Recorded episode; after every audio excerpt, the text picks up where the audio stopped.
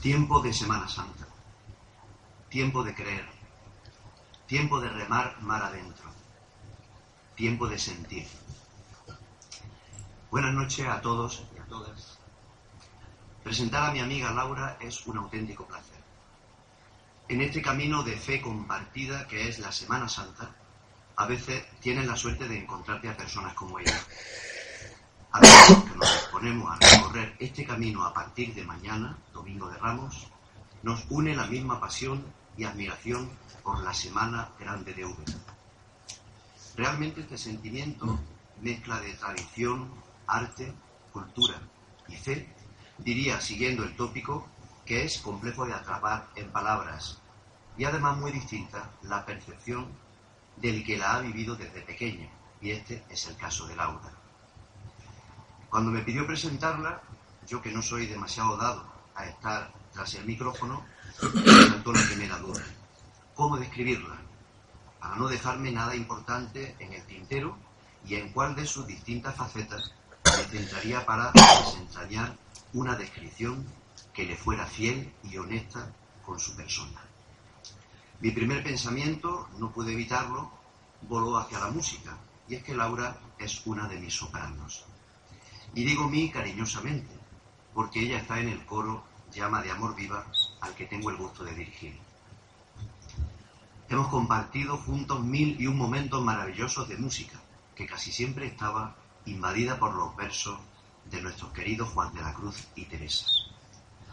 Efectivamente fue en el coro, allá por 1994, cuando comencé a conocerla mejor.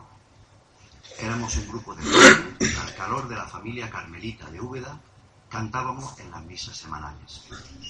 Tengo que decir que Laura, con su compostura siempre discreta, aportaba y aporta al grupo una voz limpia y firme. Siempre pensé que es un regalo que ella y todos los que formamos esta pequeña familia sigamos cantando después de tantos años. Hace un tiempo recuerdo que Laura me dijo que había decidido recorrer el camino de Santiago, sola y nada menos que desde Roncesvalles, 800 kilómetros. Yo, un tanto perplejo, le dije que tenía mucho valor y que no sé si yo sería capaz de atreverme a esta maña esta física. Meses más tarde me relataba con la cara iluminada lo satisfecha que había quedado de tantos encuentros con peregrinos y personas interesantes que iba encontrando y lo enriquecedora que le había resultado la experiencia. Pues bien, haciendo un paralelismo con su recorrido vital, podríamos decir que una de las primeras paradas en el camino de Santiago de su vida la encontramos cuando apenas con nueve años acompañaba a su madre, Josefina, a la víspera y misa en el convento de Santa Clara. La relación de la familia con las Clarisas era muy cercana y Laura se va entrenando poco a poco del carisma franciscano. Decide asistir durante dos años al grupo de oración que se forja, se forja en el lugar, participando incluso de algunas convivencias de varios días que tienen lugar en las dependencias del monasterio. Echando la vista atrás, deciros que Laura Herrera García nace en Úbeda el 8 de marzo de 1980 y que cursó sus primeros estudios en el Colegio de la Milagrosa, en donde fue alumna de EGB para pasar después al Instituto San Juan de la Cruz y completar allí el bachillerato y el curso de común. Su etapa escolar en La Milagrosa no solo le aportó formación académica, sino que le brindó la oportunidad de descubrir la riqueza y la personalidad de San Vicente de Paul y la obra extraordinaria de la hija de la Cara. Recuerda con gran alegría los años en los que perteneció al movimiento de juventudes mariana licenciana en donde llegó a convertirse en catequista de muchos de los jóvenes que han pasado por este centro. Incluso años después volverá a este mismo colegio para continuar su labor pastoral y docente.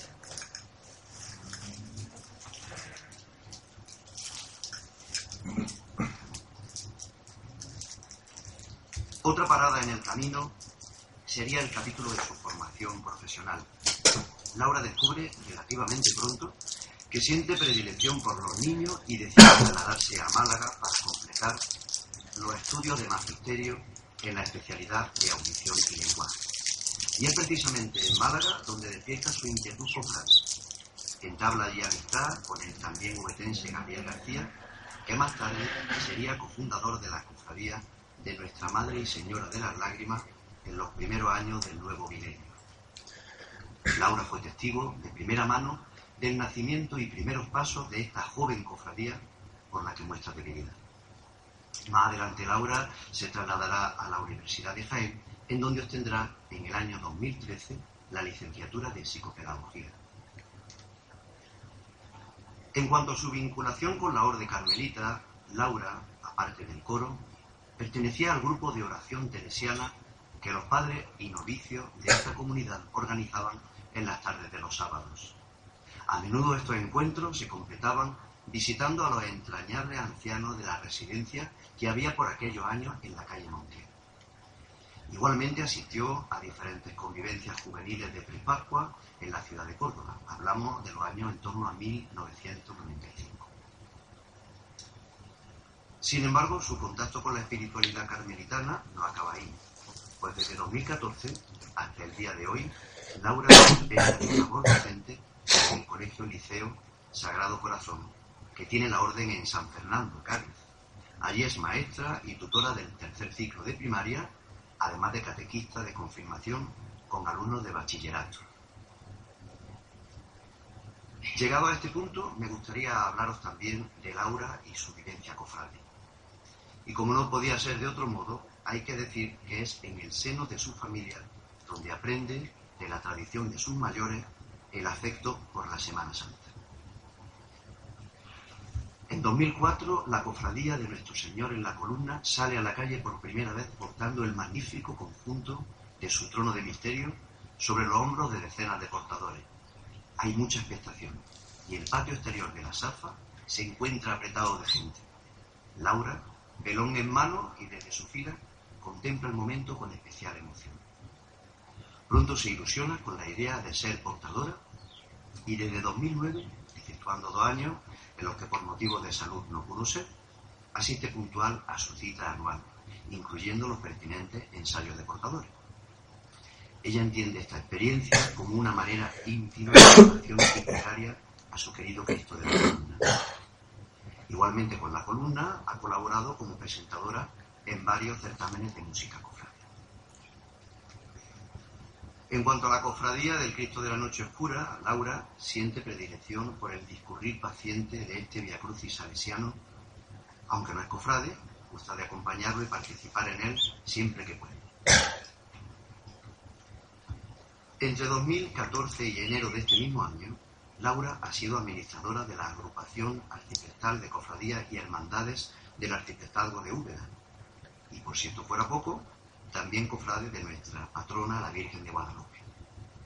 Entre sus aficiones, yo destacaría la fotografía, precisamente nacida también a la luz del mundo semana santero, dedicación que ya le ha dado algún fruto en forma de varios premios y menciones. Me gustaría resaltar que todo lo dicho hasta ahora no es más que la consecuencia y la parte visible de su y más íntimo sentir religioso, aprendido junto a sus padres, Manuel y Josefina, y a su hermano Jesús, Virginia y Marta, que la han arropado y animado siempre. Su espiritualidad, como la tuya y la mía, se nutre de su propia experiencia vital, vivida al calor de la fe y al calor de nuestro rico legado sacro. En su caso, además, por haber conocido muchas y muy distintas sensibilidades y carisma religioso. Laura es una persona sencilla y enamorada de la ciudad que le vio nacer. Es una cofrade de a pie que le gusta recorrer callejones y saborear momentos que huelen incienso. Te felicito ya, Laura, por tu pregón, aunque no lo hayamos escuchado ahora. Y te felicito porque te conozco y sé cómo vive nuestra Semana Santa. Te deseo a ti y a todos los que estamos aquí que no nos quedemos solo en el ruido, la fiesta y lo estético. Que sepamos entender que la Semana Santa es un todo, que cobra su sentido solo desde lo religioso. Y para terminar, y aunque no soy ni de lejos ningún poeta, y con gran riesgo de que me griten zapatero a tu zapato, quisiera dedicarte, Laura, con todo mi afecto, estos ripios que me atreví a escribir y que surgieron espontáneos cuando terminaba el texto de tu presentación.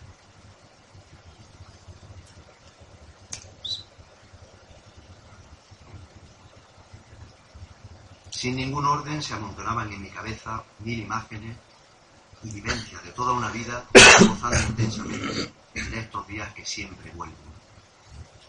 También con el amargor en mi mente de mi última Semana Santa en la que perdí a mi padre. Vaya por él y por ti estos versos maltrechos y mal hechos. Con ellos también mi anhelo de conservar para siempre nuestra amistad. Semana Santa dorada, luminosa, en la puerta del templo esplendorosa. Ríos de cofrades en llamas ensalzados acuden al consuelo siempre al lado, acompañando al cordero hasta el caranzo. Palmas, cirios, pretorio y muerte, Úbeda llora a su Cristo inerme. Yacente la pena y la gloria ausente del que duerme y espera su sol naciente. Y al fin, con pie en tierra, Cristo de nuevo. Ángeles en Úbeda con gran revuelo. Cera en el suelo, sudario al cielo, despertar, dolientes, en luto a muerte. Camino de esperanza, luz de salvamento. Que Jesús nos guía, tenedlo por cierto. Luz a la esperanza, muerte a lo ya muerto. Cobra alma tu vida por siempre hacia lo eterno. Muchas gracias.